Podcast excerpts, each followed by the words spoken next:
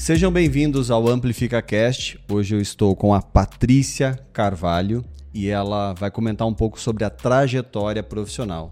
Ela empreende no segmento jurídico e o tema do nosso podcast hoje é empreendendo e ajudando mulheres a empreender. E ela tem um projeto bem legal para fomentar o empreendedorismo feminino com outras mulheres. Seja bem-vinda, Patrícia. Obrigada, Eric. É muito legal falar sobre empreendedorismo, sobre a minha trajetória, mas muito mais sobre como fomentar isso em outras mulheres, porque a gente sabe que a gente só sonha com o que a gente vê. Então uhum. vamos colocar esse sonho mais na frente de mais mulheres. Assim. Legal, seja bem-vinda. Bom, para a gente começar a falar sobre a sua trajetória profissional, vamos falar do começo. É, você já trabalhou em grandes marcas, como CMO, funções de marketing, mas como é que foi a construção da sua carreira? Como é, você estudou aonde, nasceu aonde, morava com os pais? Como que era a sua trajetória familiar?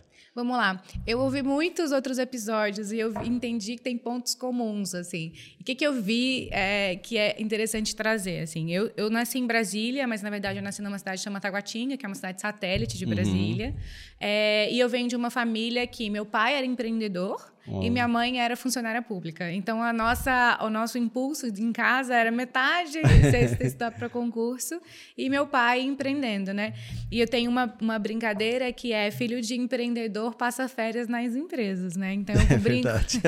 Vai ajudar em alguma função.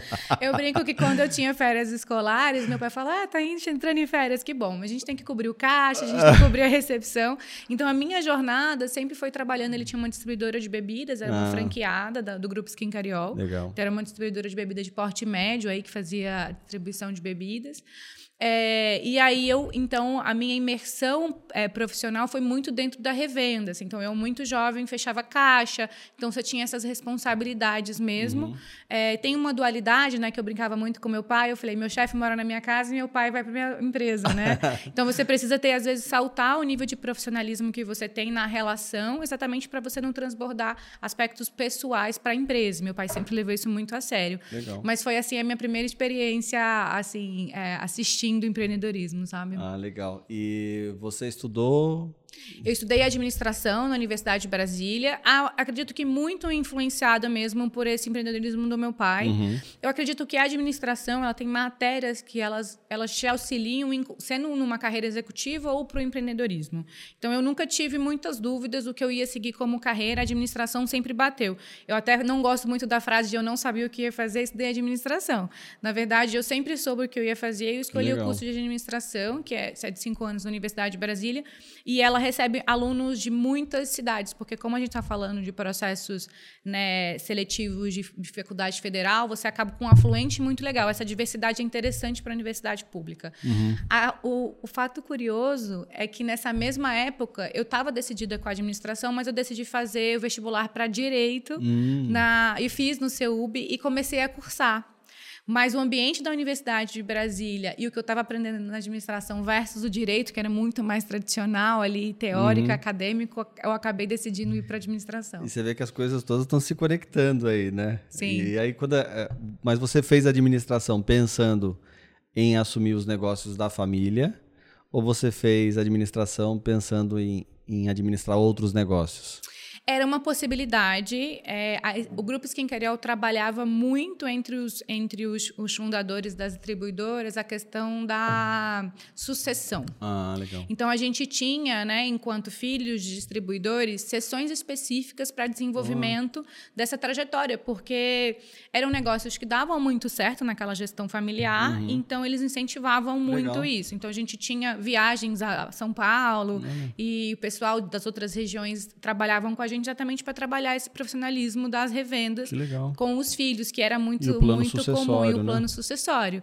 Era muito interessante ver isso, até porque a Skin Carol é, um, é uma empresa familiar e a sucessão aconteceu com os filhos, depois foi para uma, uma linha executiva, então eu consegui assistir mas é, tinha essas possibilidades, mas aca acabou que eu trabalhei com meu pai aí quase três anos e meio depois que eu me formei. Uh, mas eu quis trilhar um caminho meu, assim, e, e, ele acabou ficando com revenda mais alguns anos, e aí eu trilhei um caminho meio de executivo, Legal. quis experimentar outras coisas. E aí, como é que foi essa. parar de trabalhar no negócio familiar e ir para o mercado. Como é que foi esse, esse processo de transição? Assim, onde você começou depois? Qual foi a função? O trabalho familiar, ele tem um desafio, mas ele tem uma proteção. E eu entendi individualmente que eu estava com um teto limitante meu. Porque é, era muito assim, né? Dentro de uma empresa, você tem que seguir aquelas regras. Você trabalhando numa empresa familiar, você fala para o seu pai que você vai viajar no final de semana. Então, eu entendi que eu não estava colocando na mesa meu potencial e não estava me desenvolvendo. Então, uhum. foi por isso que eu decidi seguir uma carreira executiva eu tinha trabalhado, né, antes de trabalhar com meu pai, eu fiz parte da empresa Júnior da Universidade de Brasília, também vi isso em outras entrevistas. Uhum. A empresa Júnior, é, eu dentro da empresa Júnior pude experimentar a área de, de RH e de marketing. E na empresa Júnior já entendi que marketing era o que pulsava para mim. Uhum. Eu tinha facilidade, eu tinha criatividade e a técnica, porque a gente fala que marketing, e você trabalha muito com isso, não é dom, é uhum. trabalho é e trabalho. esforço, né? E, e isso é o que leva. Então, na universidade, na universidade eu exerci, eu exerci, exercitei marketing. E aí, quando eu saí da Skin Cariol, eu fui para uma carreira de marketing dentro de um grupo de comunicação Street Media em Brasília. Ah, que legal. E aí, você, nesse processo de construção de carreira, você se tornou CMO de empresas. É, eu entrei como, como analista de é, marketing. Como, é, mas é, como foi essa construção, né? Muito interessante, assim. É, tem uma, uma coisa que é legal, que é eu me encontrei em marketing muito cedo, então acumulei horas hum. de voo.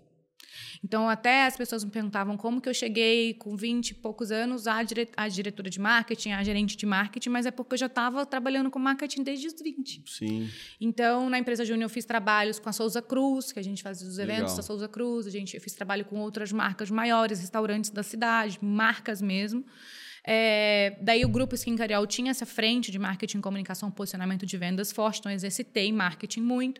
E quando eu fui para o grupo de mídia, eu exercitei mídia e publicidade, que era uma coisa que eu tinha muita curiosidade uhum. de entender como que era o trabalho das agências, Legal. né? Então, acumulei horas de voo e aí entrei como analista de marketing no grupo, fazia muito uma questão de pesquisas, adequação de, de, de audiência aos veículos para as propostas de governo federal, que Sim. aí a gente tem esse ponto comum. É, e foi muito interessante. E daí eu fui para. Depois eu recebi o convite para participar do processo seletivo da Uber, e foi quando realmente eu já fui para um cargo de gestora de marketing e branding na Uber, e aí Legal. decolou. E esse processo seletivo ele aconteceu no Brasil? Foi fora? Foi muito interessante. Eu lembro que é, o LinkedIn tinha aterrizado no Brasil, estava ganhando espaço, e eu um dia me deu um clique que eu falei, nossa, mas se eu quero trabalhar, que eu trabalhava em Brasília, eu falei, nossa, eu quero trabalhar em São Paulo e talvez pleitear uma vaga fora do Brasil, eu vou precisar botar esse LinkedIn em inglês.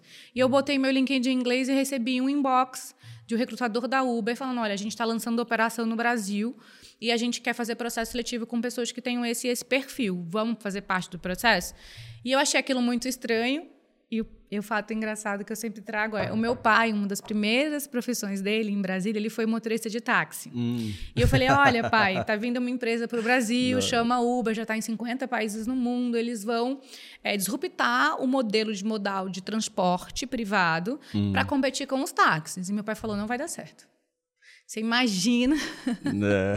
que existe uma tradição, são 50 mil motoristas de táxis no Brasil, uma das carreiras mais tradicionais que tem no país é, com um lobby muito forte dentro do Congresso, etc. Sim. Então, eu não acredito que esse negócio vai dar certo, mas faz o processo seletivo. E uma coisa, Eric, que eu gosto muito de marcar é eu nunca fecho a porta para processos seletivos. Uhum. Porque o processo seletivo das empresas, ele é um termostato do que estava acontecendo no mercado. Uhum. Então, até por curiosidade, eu fui fazer esse processo seletivo. Eu fiz todo ele em inglês, é, com, um time, com um time americano, e deu tudo certo. E eu entrei como a primeira é, colaboradora, como a primeira pessoa do time de marketing para expandir a operação da Uber em Brasília e Centro-Oeste. Nossa, que legal. E aí esse, esse processo de... Quais foram os desafios da sua carreira? Por exemplo, entrou na Uber, mas o que você enfrentou de desafios ao longo da sua trajetória profissional? Já enfrentou preconceito por ser mulher? Ah, como que você lidava, por exemplo, nas empresas que você trabalhou, o ambiente ele era majoritariamente masculino? Como que é esse, foi esse processo? Olha, foi um processo, assim, hoje eu consigo ver ele é, de uma forma leve, mas analisando friamente, eu passei por momentos muito difíceis durante a trajetória. O grupo Skin Cariol, né, como outras cervejarias, cervejarias era um ambiente muito mais ma masculinizado. Você tinha uhum. times de vendas formados por homens, É, então a gente passava situações de pequenos assédios do dia a dia que eu não me dava conta. Eu tinha hum. um pouco de jogo de cintura, eu até fui pegando esse jogo de cintura para conseguir erguer um pouco mais de muro, mas a gente passava esse tipo. Eram muitos comentários sobre a sua imagem e não sobre o seu técnico. Uhum. Era assim, a gente fazia, eu fazia rotas de distribuição de cerveja, então ia para bares e pontos de venda. Então era, tinham muitas situações de assédio e eu acabava deixando aquilo de uma forma leve para escapar da situação, mas aí com o acúmulo daquilo, aquilo ia me machucando mesmo. Sim. E, e, eu conversava com outras mulheres do grupo e a gente ia aprendendo como lidar com aquela situação e treinando os homens também da Sim. equipe como lidar com mulheres. Porque se você cria um ambiente difícil para elas trabalharem, elas saem. Uhum. Então, é, e aí mais para frente, assim, até trabalhando um pouco mais com publicidade, essa questão da imagem, assim, às vezes eu sentia que eu não era contratada para jobs por, pelo que eu conseguia trazer, e sim pelo bloco inteiro da uhum. imagem e do conhecimento. Às vezes eu ouvi comentários como: "Nossa, além de bonita, ela é até inteligente". Uhum, e eu lembro que aquilo eu, eu falava, mas é um elogio ou é uma ofensa? Assim, é. a gente ficava pensando sobre esse comentário. E muito tempo depois essa ficha caiu. Nossa, realmente. Realmente. Mas a gente vai a gente vai levando e analisando criticamente, porque quando você analisa criticamente, você quebra o ciclo. Uhum. E, e a gente até estava comentando mais cedo que é assim, se a gente não critica e quebra, a gente replica. Sim. Então, eu confesso que eu já fiz processos seletivos na Skincariol preconceituosos. Eu já perguntei para uma mulher vendedora o que os para onde os filhos iam quando ela ia para revenda. Uhum. Porque eu já fiz campanhas que a gente colocava cartazes de mulheres na parede dos bares, mulheres de biquíni. Sim. Até que a gente trocou os cartazes. E então com um estudo, com realmente muita leitura e com essa troca de conhecimento, a gente entende que esse ciclo não é positivo para a gente e a gente quebra ele. Legal, muito bom, muito bom. E a, dentro desse, dessa parte de, de enfrentar preconceitos, você já chegou ao momento de você ter que se posicionar para alguém, para uma pessoa, especificamente para quebrar essa não, assim, acho que são, são pequenos momentos e eu nunca tive que me posicionar. Hoje eu já me posiciono mais.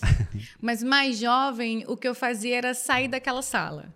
Hum. Então, é, eu lembro que uma, umas, alguns feedbacks muito duros sobre imagem, né? E sobre. Eu entendi que aquela cultura não era boa para mim. Então, eu tomei a decisão de sair. Mas nunca abruptamente. Eu falo isso muito com as mulheres do meu time hoje. Falo, olha, se você está num ambiente, né, que você está trabalhando em outro comigo ou com outras empresas e aquele ambiente não é positivo para você, você trabalha uma trajetória de saída. Então foi isso que eu fiz nas empresas onde eu enfrentei dificuldades. Eu nunca tive um aha moment, uhum. assim, de ter que realmente colocar. Aí agora eu lembrei de um, é interessante.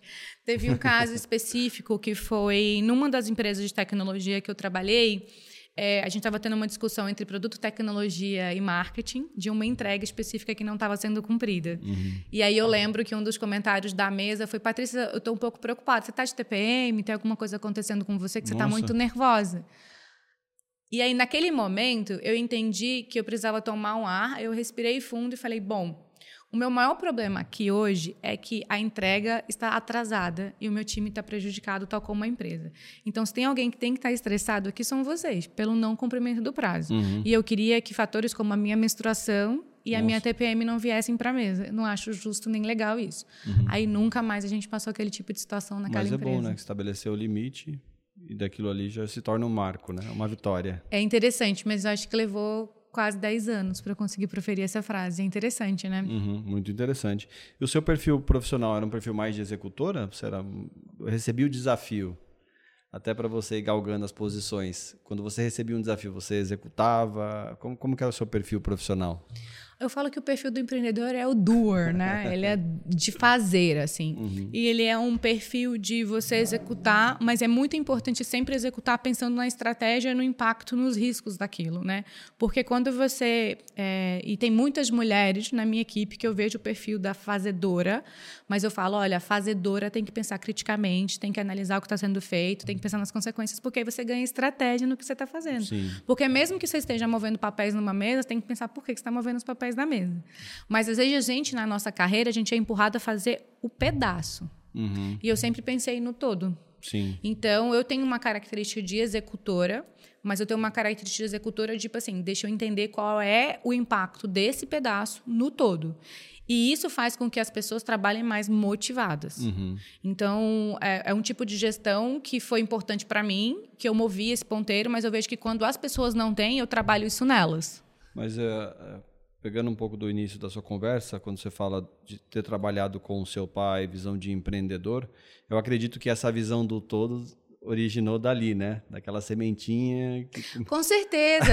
é, meu pai, ele era uma pessoa que fazia conta de causa-consequência, de trade-off, de tudo que ele fazia. Uhum. Falava, a gente vai montar um negócio, porque o negócio ele faz isso, ele faz tanto por mês e por ano, e pagando os impostos e tirando, tal, tal, tal. Então, sempre foi muito uma coisa do fazer aquilo com uma cobertura total. Uhum. Então, acho que eu respirei bastante isso. Assim. E até para uma mulher que está ouvindo a gente, que hoje ela tenha está olhando muito às vezes a caixinha do que ela está executando ali, como que ela consegue é, começar a olhar o todo, não só olhar o que ela está fazendo ali? Provocando. Porque ela é levada, as pessoas são levadas muitas vezes a executar a parte menor, porque para o gestor passar uma atividade rápida dá menos trabalho. Uhum. Mas ela tem que levar a provocação para a mesa. Mas espera, por que, que eu estou fazendo esse trabalho? Qual é o impacto desse trabalho? É, e o que, que você espera dele? Uhum. E aí você vai para a execução. Eu falo que bons briefings eles, eles reduzem retrabalho, né? Sim. Que a visão do todo reduz esse, essa problemática da comunicação. É, então, é essa provocação que a mulher tem que ter sempre, por mais que ela seja tímida ou que tenha pouco tempo nessa conversa, sabe? Uhum. E o gestor se sente muito mais seguro também delegando um trabalho que ele sabe que você tem a visão do todo. Mas acho que na correria dos dias a dia, isso às vezes se perde. Uhum. E você sempre pensou em empreender ao longo da sua carreira? Uh... Não, eu adorava a carreira de executivo. Eu adorava, porque era uma. Eu gostava de trabalhar com marketing e a minha caixinha era marketing. É, mas eu acredito muito que com essa virada da tecnologia, assim, não da tecnologia, mas dos novos serviços, dos novos produtos tecnológicos, você não pode. Eu, eu tive que parar de fazer só marketing. Uhum. Então, o empreendedorismo ele veio muito de dar soluções para o todo. Então, quando eu entrei no time da Uber que estava escalando a operação, eu, eu fui contratada como gerente de marketing de marca para lançar a operação. Uhum. Mas tem essa, sempre essa pergunta: você começa com os motoristas ou você começa com os usuários? A gente começava com os motoristas, porque você precisa abastecer um marketplace com horas de trabalho Sim. dos motoristas para então você trazer os usuários. Então eu entendi que o marketing que eu estava fazendo ali, ele já não era só marketing, ele era ops. Então, uhum. ele era operação. Uhum. Eu precisava entender como que estava o, processo inteiro de onboarding, de checagem de documentos do motorista, porque tinha a ver com segurança da população que ia pegar um carro.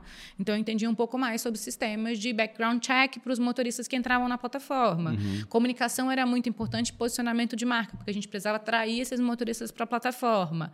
É, e era uma comunidade, tá? Porque a Uber era desse tamanho, mas no começo eram grandes comunidades. A gente fazia sessão de tirar dúvida dos motoristas nos saguão dos hotéis. Era super Legal. interessante, assim. Uhum. A gente uhum. tinha essa, essa temática porque a gente se aproximava dos motoristas. Eles ligavam no meu celular para falar que tiveram problema com o aplicativo. Uhum. É, então, o marketing, ele se, ele se deslocou ele transbordou para outras áreas e aí eu fui ficando uma profissional mais completa. Então, a minha dica para quem está trabalhando como executivo é tentar interligar na tua área outras áreas, até porque elas estão uhum. interligadas. Então, marketing fundiu muito com vendas hoje. Quando eu fui trabalhar na Cargo X, eu lembro que a gente posicionava a marca e a gente fazia marketing. Mas não era marketing, porque o que a gente queria no final do dia eram mais leads, mais motoristas de caminhão na plataforma uhum. e mais transportadoras colocando suas cargas no aplicativo. Então, aquele marketing transbordou para vendas. Uhum. É, porque sempre tem esse jogo um pouquinho também de vendas com marketing, Sim. tipo, ah, eu gero leads, vende, vendas não vende, etc. Uhum. Então, você começa a trazer, é, a flexibilizar as linhas, aprender mais e ter sistemas mais completos. Eu falo hoje na Forum Hub que se todo mundo sobrar, não falta. Uhum. Então, se eu sobro em marketing e vou para vendas, eu, eu impacto bem a área. Se venda se preocupa em atender um cliente e entregar minha marca, sobra para venda, para marketing. Uhum. Então, é esse meio meu método de trabalho como executiva, mas eu nunca pensei em empreender assim uhum. na, na, tecnologia não. E como é que foi essa virada de chave? Foi assim, eu já estava, eu já tinha então tinha passado por marcas grandes, tipo a Uber, a Cargo X, a Revelo, a Bit de criptomoedas. Eu entendi que trabalhando foi, foi com esses mordida grandes... pelo bichinho da startup? Fui mordida. Ele falou, tem que abrir agora. É, e o ambiente da startup ele é dinâmico, ele muda muito. E eu sei que tem algumas pessoas que têm mais dificuldade de trabalhar com a mudança, mas eu sempre falo, a constante é a mudança. Uhum. É, Hoje em dia, né? Mas eu aprendi muito com esses CEOs que eu trabalhei. Uhum. Porque antes, eu acredito que o empreendedorismo, ele nasce, ele está menos presente nas mulheres porque as mulheres não se veem nas posições de empreendedorismo. Uhum. Você vê aquele CEO daquela empresa, ou aquele grande dire- diretor executivo, você fala, olha o tamanho dele, eu nunca vou ter essas habilidades. E aí você não se desenvolve para lá. O que eu fazia trabalhando com esses executivos é eu sentava na mesa com eles. Uhum. Alguém falava assim, ah, vai ter uma reunião com o investidor. Eu falava, posso ir nessa reunião com esse investidor e apresentar umas coisas de marketing lá? Pode. É, a gente ia ter reuniões mais estratégicas que marketing não deveria entrar. E eu calçava a minha posição naquela, naquela reunião. Você podia fazer muito isso com ambiente 100% offline. O online é um pouco mais desafiante, a gente até pode falar muito sobre essa perda. Mas com essa minha proximidade desses CEOs, que foram grandes escolas para mim, os meus CEOs foram MBAs para mim, eu comecei a entender quais eram as, as habilidades que eu não tinha, que eu precisava desenvolver e o que, que precisava para tocar uma startup. E no fim eu vi que eles eram seres que falhavam também. Sim. Eu já tive reuniões com um diretor meu que falou assim: eu não sei o que fazer nessa situação. E a gente acha que diretor de empresa tem todas as respostas. E não é verdade. E não é verdade. Então, eu falei, bom, se é muito mais um caminho de aprendizado, de dom e de risco, de tomada, isso eu tenho, vamos, vou me desenvolver. Então, foi essa, essa coisa que veio sendo plugada e conectada em mim, até que eu me apaixonei pela tese. E a gente pode falar só sobre como realmente empreender, qual tese você vai, como escolher um novo negócio, porque isso é muito técnico, e eu acho que quando você vai só pela emoção e pelo impulso, você erra. Mas como é que foi esse processo da, de escolher? A Forum Hub, né? É, de escolher a sua empresa, a empresa que você empreende hoje. Foi é mais ou menos Hub. assim. Então, eu estava com esse cargo de... Eu estava na Bitso, trabalhando como executiva de marketing, criptomoedas, um mercado super difícil. E eu comecei a falar, bom, eu queria empreender, mas eh, dentro de tecnologia... Então, dentro de tecnologia, quando eu falo, é como a tecnologia pode melhorar a vida das pessoas para algum lugar. É, então, dentro do que eu vivo hoje, o que, que eu estou sentindo falta? Porque se a gente acorda de manhã, Eric, e a gente dorme à noite, a gente vê várias coisas que dão errado no nosso dia, provavelmente uma startup ou um serviço, ia conseguir melhorar a nossa vida. E eu fui tentando entender o que, que era um problema que acontecia na minha vida e na vida de milhares de pessoas ao mesmo tempo. Até que eu fui para uma viagem no México. É, e quando eu fui para essa viagem no México, era, a gente estava voltando é, de pós-pandemia, as fronteiras estavam abrindo. Eu esperei muito por essa viagem, eu passei, lei ela em várias vezes no meu cartão de crédito. E, e eu viajei. Quando eu viajei, tudo deu errado nessa viagem. Assim, eu, eu sofri um golpe do carro, do aluguel. Nossa. O meu voo atrasou, a minha mala foi extraviada. Eu tive problemas assim nessa experiência de viagem. E é lógico que a minha experiência de viagem, ela estava sendo assessorada por hoje meu sócio, que era o advogado no meu celular. Uhum. Então eu falava assim: "Olha, minha mala foi extraviada. O que que eu faço?" Ele falou: "Olha, você precisa fazer um boletim de ocorrência da mala extraviada. Você precisa fazer um boletim de ocorrência de tal tal jeito. Você precisa falar, faz- prestar tal e tal reclamação no site da empresa. Se você ligar, você precisa gravar." Ele me dava todos os direcionamentos jurídicos daquele problema que eu estava enfrentando. Eu peguei e comecei a ajudar outras pessoas nesse mesmo voo com o mesmo problema que eu. E o que aconteceu? Eu fui a primeira a ter o problema resolvido e as pessoas que me seguiam também tinham os problemas resolvidos. Falei, mas tem um hiato muito grande entre quem tem o conhecimento e quem não Quem tem. não tem, né? Falei, se a gente conseguisse criar um processo mais plug and play do advogado amigo no celular. E a Fórum Hub é isso. Uhum. A Fórum Hub hoje é ser o advogado amigo no teu celular para todo o Brasil. Esse é o slogan? Pode ser, né? Pode ser. Essa é a minha missão, assim, é ter essa facilidade. E sem juridiquê, sabe? Sem a linguagem técnica que separa a gente dos nossos direitos. Não é separa a gente da justiça, é separa a gente dos nossos direitos. E aí nasceu, aí eu fiquei pensando, eu fui pra viagem. Mas foi com esse seu advogado amigo que te ajudou a tirar as dúvidas no dia que você estava com problema nessa viagem. Exatamente, nasceu daí. Legal. E mas teve a ideia, beleza? Isso resolve um problema. Como operacionalizar essa ideia? Ótima pergunta. Como começar? Como é que você começa? Começa de forma. Você estava trabalhando, né? Num, É. numa outra empresa, você pediu para sair. Como que foi isso? Então, aí eu estava trabalhando na Bitso ainda, acho que estava na Bitso ou na Revelo. E, E eu comecei. Ah, eu tava na Revelo, porque eu comecei, comecei a conversar com o Lucas Mendes, da uhum, Revelo, uhum. sobre a minha ideia. E ele falava, nossa, Patrícia, é interessante mesmo, né? Porque isso aqui tem uma. Aí ele começava a falar para mim sobre TAM, sobre tamanho, tamanho estimado do mercado. mercado. sobre qual a dor que você resolve, uhum. se, aquele, se aquela coisa que você está resolvendo é ou não escalável ou não. Então, porque ele estava já numa numa vertente de escalabilidade dos negócios da Revel. Uhum. Mas aí, como eu fiz? Eu estava trabalhando como executiva e, como executiva, no momento que eu falei, bom, isso aqui vai ser a possibilidade, eu comecei a fazer uma reserva financeira ainda trabalhando na Revelo. Uhum. O meu sócio começou a tocar aquela operação, porque ele já era advogado. Então, já estava. Só que aí eu fui colocando uma cobertura de tecnologia e operação e automação nessa jornada dele, que era 100% manual. Sim. Ele atendia um, um cliente no escritório, ele fazia uma ficha, e aí ele juntava os documentos, ele ligava para falar como é que estava o processo. Eu mapeei, assim, 15, 20 atividades que ele fazia e eram extremamente manuais. Eu falei, como é que você cresce no seu escritório? Uhum. Ele falou, não cresço. Se você uhum. contratar mais gente. E eu falo, mais gente não faz crescer. Você, você cresce, mas você não escala. É. Então, eu fui entendendo como, como a, tecnologia podia, a tecnologia podia entrar e resolver. Então, eu estava na Revelo ainda já fazendo, tocando o trabalho normal e fazendo uma reserva financeira, e eu fui colocando esse MVP no ar. Eu vim de marketing e coloquei um site no ar. Aí eu tenho uns parceiros de agência, falei, você vai fazer o site, no uhum. amor, sem impacto, uhum. sem nada, e daqui para frente depois a gente conversa. Então eu fui juntando uma rede de pessoas que podiam me ajudar e coloquei esse site no ar e comecei a integrar no WhatsApp para as pessoas tirarem as dúvidas. Ali eu peguei um, um agente de atendimento que tirava essas dúvidas e jogava para ele já um lead mais qualificado. Ele falou, pô, é muito melhor fazer uma reunião qualificada do que fazer uma reunião de tiragem de dúvida. Eu falei, dúvida é no site, é no FAQ, Sim. é no vídeo, etc. E aí ele foi sentindo também o potencial daquilo. E aí a gente fez, de então, o primeiro seis meses, a gente fez ele no MVP, assim, desse teste, a até que eu entendi. foi a data da fundação, foi quando? A gente começou em, assim, oficialmente, assim, oficialmente, assim, nesse MVP foi janeiro de 2021, foi quando foi a final da viagem, mas eu vou, entrei mesmo em fevereiro de 2022. Tá. Então, esse foi um ano e um, um ano e um mês foi nessa trajetória de testar e entender mesmo se aquilo tinha potencial de mercado.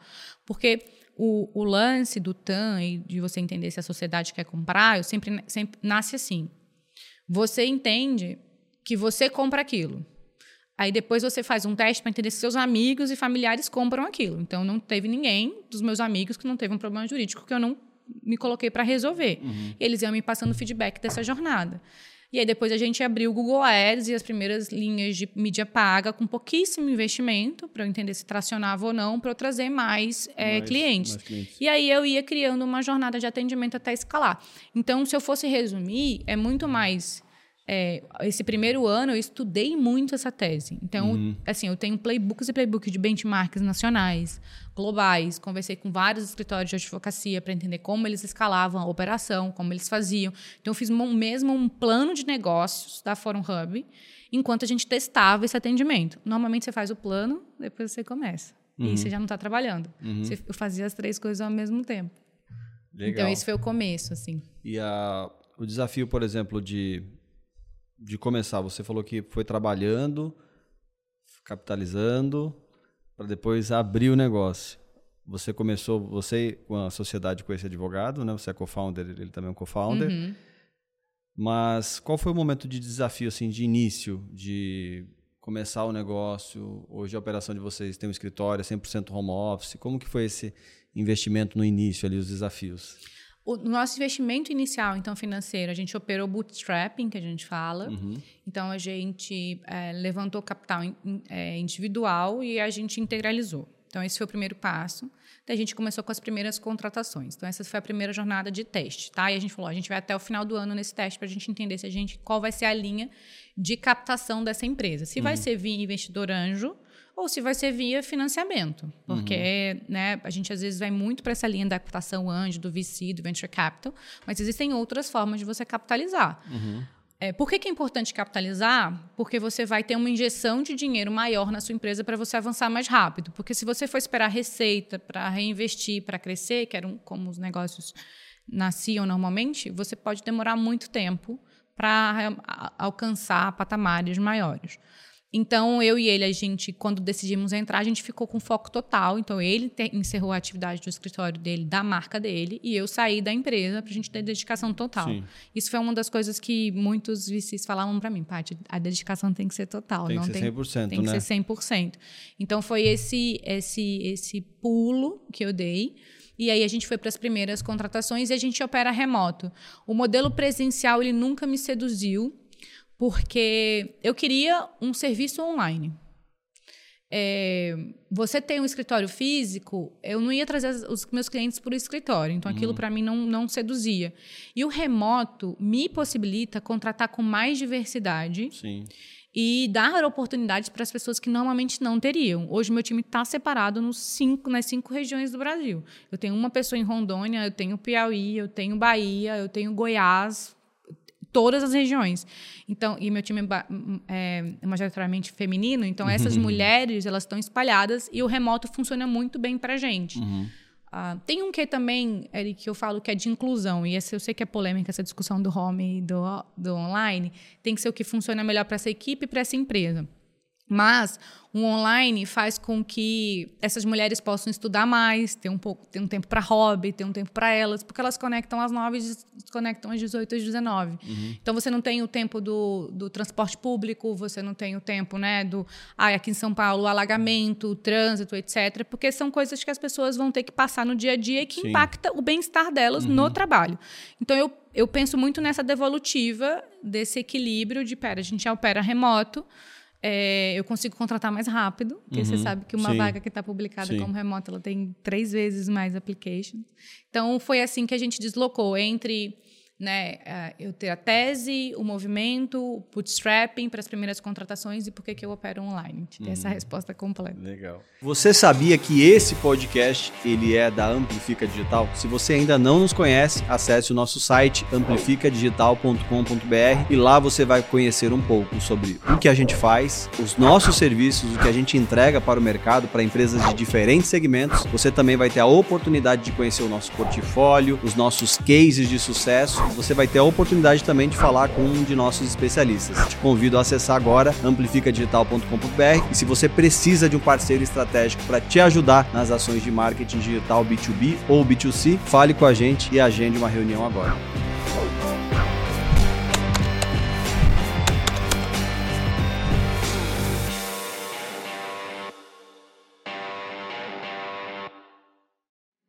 Empresa funcionando, modelo validado e esse processo de buscar o investidor? Foi muito bom, porque vou te falar. todo... da, quando a pessoa quer procurar um investimento, o que, que ela faz? Fala aí um pouco. Olha, é um trabalho. É que você vai me entender. É um trabalho de prospecção e venda. Uhum. E você faz essa jornada como se fosse mesmo uma criação de um pipe, tá? O uhum. que, que é, o, que que é o, o, o cenário? Para quem está captando agora, o cenário está difícil. Então, eu sei que eu conversava com alguns investidores seriais, alguns fundadores seriais na terceira, quarta startup. Eles traziam muito para a mesa a nostalgia de como era mais fácil captar no começo. Uhum. Ah, porque nos anos 2000 e pouco a gente captava no deck. Nos anos 2000 e pouco o mercado estava com muito mais. Agora está muito difícil. Eu falei, entendi, mas eu já nasci no difícil. Eu é. nunca experimentei sim, o fácil. Sim. Então, eu falei, bom, eu preciso é, apresentar esse modelo para pessoas que vão querer investir e vão me entregar conhecimento para uhum. essa troca ser equilibrada. Então, eu fui em busca de ex-gestores, dos ex-fundadores das empresas que eu trabalhei, do meu networking da Uber, das empresas, e eu fui fazendo o meu pitch mesmo e apresentando. Uhum. Os primeiros foram muito ruins, tomei vários nãos, uhum. mas até tem um dado não, da. Não, não, não faz parte, né? tem um dado da DocSend que ele fala que a primeira rodada de captação seed de um investimento são 75 decks espalhados para você poder captar um milhão de dólares. Só uma. Só abrindo parênteses aqui. O vendedor, qualquer vendedor recebe mais não do que sim. É. é isso. Então, eu entendia que, assim, quando eu fazia uma apresentação e o investidor falava, Paty, não é o momento para mim, eu falava, ok, então agora eu preciso de mais nove nãos, porque aí o 11 é o sim. Uhum. Ou eu preciso de 49 para o 50. Sim. Então, eu, eu aumentava a quantidade de apresentações que eu fazia. E foi aperfeiçoando o processo, né? De E eu ia melhorando aquela apresentação. Uhum. Ou aquela pessoa, o que eu pedia de devolutivo era me fala o que faltou nessa apresentação, para eu entender se foi uma decisão sua ou se foi uma decisão que faltou no meu negócio. E aí eu ia aperfeiçoando essa apresentação e esse deck e esse modelo de negócio também. É, até que eu consegui chegar numa apresentação e num doc, num, num, numa validação numérica mais estrutural, e aí eu consegui fazer a captação com 12 investidores anjo desse valor inicial de um milhão de reais. Uhum, legal. E esse investimento você concentrou em, no que na sua operação? Hoje, basicamente, então foi para a primeira fase de testes, então contratei pessoas para operação trabalhei automações e otimizações minha, da minha jornada e tecnologia. Uhum. É, então, agora a gente já avança. Então, se eu posso falar, foi 40% para tecnologia e 60% para automação e operação uhum. e operacionalização Legal. do meu time, assim. Porque tem, né, é um público amplo, né? Uhum. O seu mercado, no né, mercado que você atua. E como que é o desafio de empreender no segmento jurídico, que é um setor que está se transformando? Como que você avalia também é, o grau de maturidade digital? O, a gente experimentou na Forum Hub uma coisa muito interessante, que foi assim, como a pandemia impactou o judiciário brasileiro, porque você teve que levar para o online coisas que você fazia no off, foi o momento perfeito para a Forum Hub. Sim. Eu acredito que se não tivesse tido essa digitalização do judiciário, não teria começado. Uhum. Porque quando você fala de audiências presenciais, quando você fala de processos físicos, você não consegue colocar muita tecnologia em algo que é tão carnal. Uhum. Mas então, qual foi o meu cenário? E eu falo muito isso, né? Para empreender, você também precisa estar o cenário estava no meu plano de negócio. O, a justiça brasileira, ela avançou 10 vezes mais do que a justiça europeia. Tem até um dado que fala que assim, a primeira audiência brasileira na, no ano em 2020 aconteceu 20 dias depois do lockdown. A França levou 60 dias para fazer a mesma uhum. coisa. Então, o Brasil ele saltou muito no que fala transição digital do judiciário. Então, isso foi um cenário positivo para a gente. É, é, lógico que você tem modelos tradicionais de atendimento, nível de serviço, comunicação, que é ainda muito é, face-to-face, um para um. Sim. Mas aí a gente vai colocando serviços e plataformas que melhoram para a pessoa e para o advogado, e aí todo mundo sente o positivo daquilo e surfa. Uhum. Então, eu acredito que assim, é um cenário tradicional e difícil, mas eu surfei a onda da digitalização. Uhum. Legal. E para quem que é o, a, a Forum Hub? Quem então, que pode... Legal, desculpa te interromper, pode refaz não, essa. Não, quem que é? Que eu vi lá no site que são empresas e usuários e pessoas, clientes final, né? Uhum. Como que vocês fazem? Hoje o, o site de vocês tem mais clientes finais, tem mais empresas? Como que é essa? A Fórum Hub é para pessoa física. Pessoa física. Então, são serviços jurídicos para pessoa física. Aí, voltando no nosso slogan que a gente brincou mais cedo, né? o advogado amigo no teu celular. Porque a gente, existe uma separação muito clara no Brasil, que é quanto maior a renda da população, mais ela acessa a, a justiça, tá? Uhum. Tem um dado que a gente cruzou, que é as comarcas de São Paulo, com a população de maior IDH, e renda tem mais processos naquela comarca do que aqui com menor IDH, que uhum. é o índice de uhum. desenvolvimento humano. Uhum. Ou seja, quanto maior a renda e maior a educação, mais elas têm sensibilidade ao direito dela. Então, uhum. ela não uhum. deixa para lá. E eu entendi, então, que eu preciso é, transladar o serviço da Fórum Hub para quem mais precisa, que são essas pessoas de menor renda. É, então, o atendimento online é importante, porque hoje eu tenho o meu cliente, ele acessa a Fórum Hub do celular uhum. e ela já, ele já começa a falar. Primeiro, ele tem ele tira as dúvidas mesmo, um, é pouco um de FAQ. Hoje ainda está no portal desktop. Assim, você consegue. É, é uma vez, visão mobile no seu celular sim, sim. e a gente vai avançar para o aplicativo. Mas a pessoa entra e ela já coloca o caso dela e ela já começa a ser atendida primeiro por uma série de perguntas e depois ela já vai para um atendimento é, de, um, de uma pessoa que já tem alguma experiência Sim. naquela área que ela precisa. Então, é, eu atendo o direito do consumidor e atendo o direito de família. Então, uhum. tem muitas vezes, ah, eu tenho uma mulher em situação de vulnerabilidade emocional que ela quer se divorciar e ela não sabe qual é o próximo passo que ela dá. Ela entra uhum. na minha plataforma, eu já tiro todas as dúvidas dela e a gente agenda uma primeira reunião gratuita com um advogado de direito de família que dura 30 minutos. Uhum. Então ela pula nessa reunião, o advogado já tira todas as dúvidas e fala o que acontece. A reunião se encerra, a gente já sobe proposta e tira algumas dúvidas mais sobre documentação que ela precisa elencar.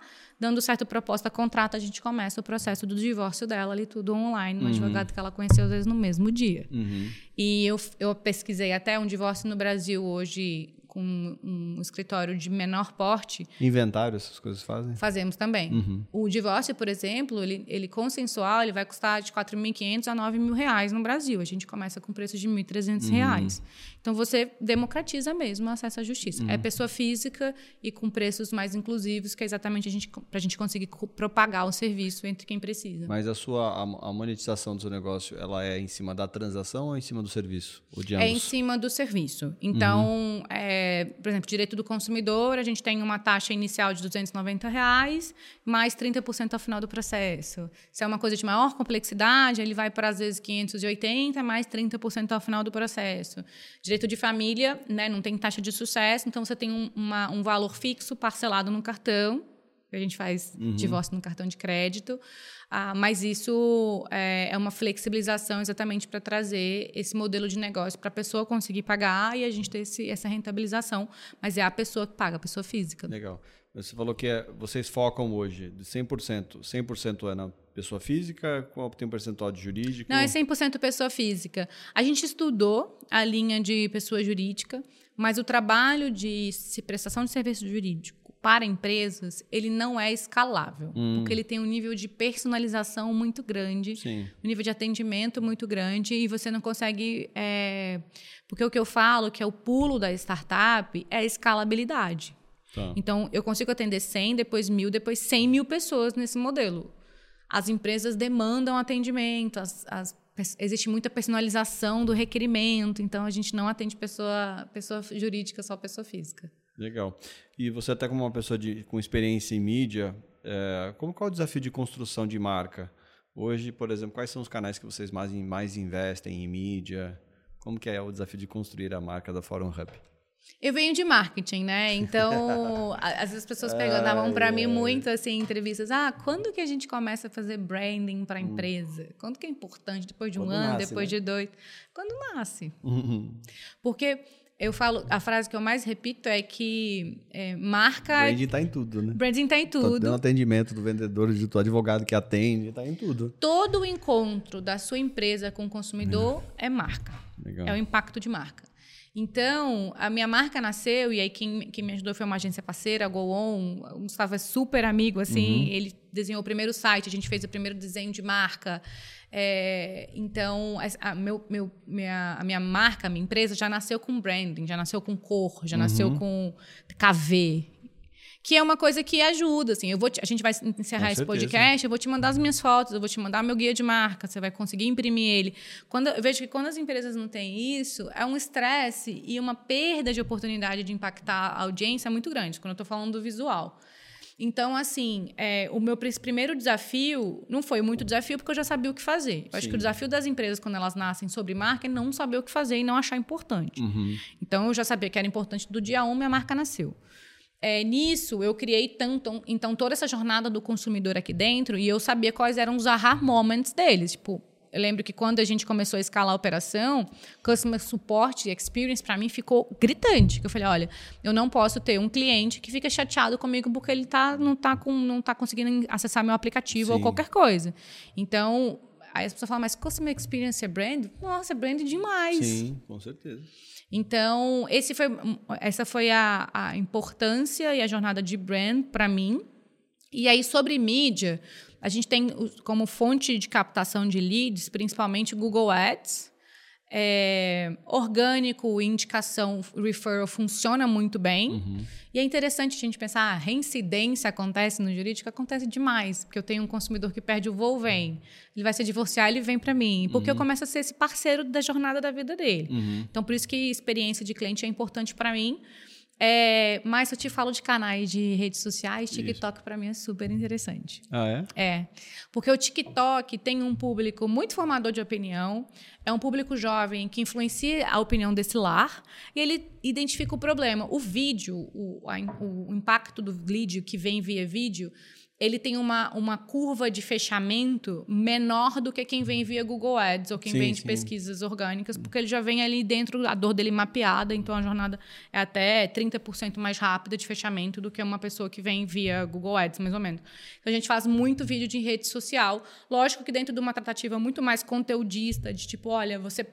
esse é seu direito, né? E não, e não tanto mercantilista, porque né, o direito no Brasil ele, ele não pode ser identificado como mercantilista. Então a gente tem essa preocupação até de seguir a ordem do, a ordem do que é do que é preconizado pela OAB sobre publicidade dentro do direito. Sim. É, então tem um teto aqui, tem um jogo, um regulatório que a gente precisa seguir, seguir. mas dá muito certo, principalmente em TikTok e Instagram. Eu vejo poucos advogados no, no TikTok, por exemplo. Uhum, e é um canal que dá muito certo pra gente. Nossa, que legal, que interessante. Como que é essa, foi essa transição também já de... Quando que nasceu a Shimakes? Ela vai comentar o que é a Shimakes, mas a Shimakes nasceu antes da Forum Hub, foi depois... Como que você sentiu a necessidade de ter essa comunidade de mulheres? Olha, quando eu comecei a empreender, daí eu entrei em contato com outros empreendedores, fundadores, os meus ex-CEOs, meus ex-chefes. Falaram, ah, tem essa comunidade e tal, vai lá no jantar. Eu era a única mulher no jantar. Aí depois, ah, não, vai ter esse evento aqui, esse happy hour desse grupo de empreendedores aqui, vai ter o pessoal da Nomad, vai ter o pessoal dos fintechs, whatever. E eu ia lá também, era 80%, 90% homem. E eu falava, não é possível que os eventos não tenham mulher. É, mas é porque o bloco do empreendedorismo masculino ele já começou há muito mais tempo, que, uhum. né? Que, que assim já estão há mais tempo empreendendo que a gente. A gente estava fazendo um trabalho de, de, de erguer essas startups, não tanto de liderá-las. É, daí eu, eu quis criar o Shemakes como uma comunidade onde a gente pudesse aprender mais, porque aí as trocas são mais profundas. Porque quando eu vou num jantar de um happy hour, que tem já um CEO e um executivo de uma grande marca fintech, ele vai me dar algumas dicas, mas ele não vai fazer mentoria comigo, ele não vai ter esse tempo, eu não vou conseguir ser vulnerável com ele para falar quais são as minhas dores, porque eu ficava meio tímida mesmo sim, sim. de fazer, sabe? Falei, ah, depois eu vou querer captar dinheiro com ele, vou falar aqui das minhas dores, não estou me sentindo muito, não estou tendo muito espaço para falar, para aprender. E aí nasceu o Shimakes, né? Eu, eu junto com a Letícia Mendonça, a Letícia Mendonça tinha trabalhado comigo na Revelo, são uhum. essas, esses pares que surgem no ambiente de trabalho. A Letícia estava empreendendo já na Treve, e aí ela falou: Nossa, eu sinto a mesma coisa. É, eu tô grávida e, e, uma amiga minha, eu lembro que estava empreendendo grávida também, e a gente ia nos eventos grávida, então é que não tinha espaço para essas mulheres, assim, não, não, não, elas não existiam. Então o Chimakes nasceu dessa essa comunidade, a gente tem um evento que quando a gente fosse ia ser 100% confortável, porque só iam ter mulheres lá. Ah, legal. e só podem empreendedoras? Só podem empreendedoras mulheres. Ele é exclusivo, a gente tem um foco específico de mulheres empreendedoras na tecnologia, porque aí tem um bloco, a comunidade, né? Eu estudei bastante comunidades quando eu estava fundando, fundando o Shimakes, tem que ter um ponto comum. Qual é a liga daquele, daquelas mulheres, daquele grupo que faz ele funcionar sozinho? Porque a comunidade não pode ter gestor, não uhum. pode ter eu como líder. E as pessoas não, não, é, não é uma coisa para as pessoas se inspirarem em mim, até porque eu estava começando a minha jornada. Mas qual é a liga delas? E a liga delas era realmente, poxa, como que eu crio conexões que vão me ajudar tecnicamente no meu dia um que eu quero montar startup. Tem mulheres que entram com a tese. Olha, eu estou saindo aqui da minha empresa. Ela está uhum. insegura financeiramente. Eu falo, olha, essa pessoa aqui também fez essa transição agora. Ela pode te ajudar, porque eu, a gente fala que é a maker to be, assim, é a uhum. empreendedora que está vindo. Aí tem a outra que já decidiu sair e está buscando co-founder, né? E aí a gente fala, olha, essa essa outra rede pode te ajudar a buscar co-founder. E aí você vai suportando essas mulheres ao longo da jornada delas e da muito resultado. Legal. É muito legal. Hoje a gente tem 100 mulheres na comunidade. 100 mulheres? Muito legal, hein? Eu vou recomendar uma pessoa para você. Sim. 100 mulheres. E do seu desafio, você vai se tornar mãe. Como que é o desafio de empreender, tocar o negócio, tá grávida de cinco meses, não é isso? Isso. Como que é o desafio de, de lidar com todas essas responsabilidades? A minha gravidez, ela assim, ela tem um, tem um, um termostato que eu acho importante colocar, que ela foi muito planejada. E mas eu, o que eu entendo da gravidez e do desejo da mulher é que ele não pode, a empresa não pode sobrepor o desejo da mulher. Uhum. Então, mesmo empreendendo Legal, e seja uma fase muito complicada, porque eu estou captando investimento, reunião com o investidor, né, levando um time que já tem 15 pessoas, e ainda mais uma gravidez no meio disso, eu entendi que é, aquilo era importante para mim e eu não ia mais moldar o tempo da minha, da meu, do meu planejamento familiar na empresa, que foi uma coisa que eu fiz ao longo da minha jornada. E aí, bom, agora eu tô grávida de cinco meses. Eu eu tive uma gravidez super ótima, assim, então minha, minha jornada continua uh, basicamente igual, mas que é uma coisa que toda pessoa tem que ter um comprometimento com a sua saúde física e mental. Sim, com certeza. Então agora como mãe eu tenho muito mais uma preocupação do tipo, pera, às vezes eu vou ter que fazer fisioterapia às nove da manhã na sexta, sendo que eu estava entrando às oito no escritório, mas porque uhum. aquela fisioterapia vai ser importante para o meu bem-estar físico. Uhum. Mas eu não acho que é porque eu tô grávida eu acredito que todo mundo tinha que fazer isso e às vezes a gente não deixa mais. E é uma, é uma coisa que eu falo muito para as pessoas que trabalhavam comigo na época que, assim, pré-pandemia ou pós-pandemia, do tipo assim, ah, eu tô super cansada e o RH não tá atuando e o meu gestor não tá preocupado com o meu problema e tá, tá, tá. E eu sempre falo assim, olha, o único RH que importa é o seu, sabe? É você ser o seu RH. Uhum. É assim, é você entender o que é importante para você, qual é o teu limite, qual é o seu tempo, quanto tempo você precisa de sono. Não vai ser o chefe que vai olhar para você e falar assim, eu tô, é, tô vendo sim. que você está cansado. Então, assim, tem chefe que tem isso, a flor da pele. Mas se ele não tem, é você que tem que se proteger. Então, em resumo, a minha jornada de maternidade é uma jornada que ela veio como prioridade agora.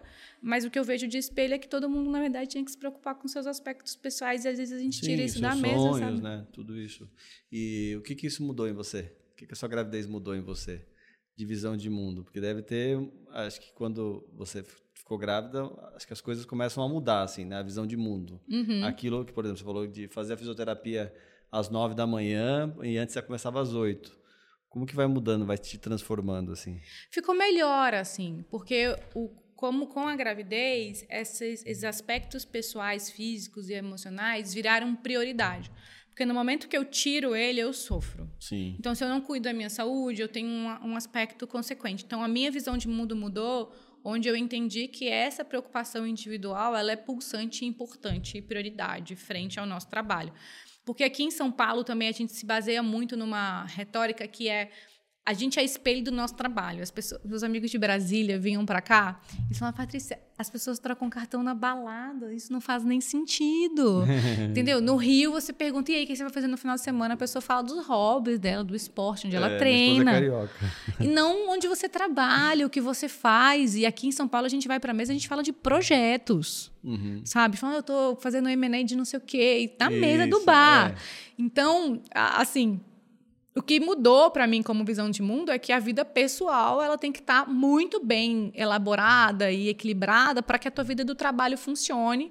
E o trabalho não é a coisa mais importante da nossa vida, apesar de ser, de, ser é, de preencher, de realizar, uhum. etc. Então é, isso mudou bastante para mim, assim. E como é que você consolida? Uh, você teve que organizar a sua agenda, mas a sua agenda já era organizada, compromissos pessoais, família, você trabalhava de final de semana? Olha, eu vou te falar uma coisa, eu sou muito organizada. É. Assim, quem tem, tem uma amiga que ela trabalha com consultoria, ela fala, nossa, quando eu pego uma, uma empreendedora desorganizada, eu já falo assim, olha, bate um papo com a Patrícia, pega 15 minutos dela, entende como é que ela organiza a vida dela, uhum. porque a minha vida ela é muito organizada. Eu tenho, tenho um livro que chama A Arte de Fazer Acontecer, que é Get uhum. Things Done, e ele fala. E foi um livro que realmente mudou a minha vida, mas não porque ele tem uma mensagem inspiracional muito importante, mas é porque ele é muito didático.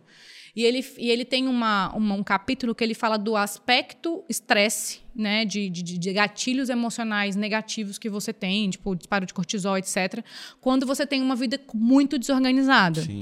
Que é, por exemplo, assim, ah, a gente fala que, que eu, eu tenho sempre esse exercício. Quando alguém compartilha a tela do computador comigo, eu vejo a quantidade de abas Nossa, que estão abertas. Nem falo das minhas abas. Aí eu falo que a sua vida é um espelho das suas abas, né? as abas aí, Porque se as abas estão abertas, tem muita coisinha aberta na sua vida que não está hum. organizado, uhum. que não está que não tá em compartimento específico. Eu, sou, eu sempre tenho não três. É indicador de performance. Não, eu sempre tenho três abas abertas, tipo a agenda o e-mail que eu tô fazendo, se eu não tenho.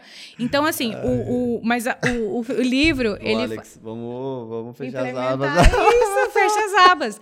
Porque eu sei como é que tá você. Eu vejo a quantidade de abas, não sei quem você é. Ah, yeah. E, e, ele fala que é mais ou menos assim: tipo, a gente tem um método de trabalho aí, a gente vai lembrando das Mas coisas. Mas na área de tecnologia, a gente ah. faz reunião com muita gente de tecnologia. Quando, toda vez que compartilhar a tela, 500 abas disso, daquilo, daquilo outro. Nossa. É Mas são engraçado. cérebros pulverizados, são cérebros estressados. É você pode pensar.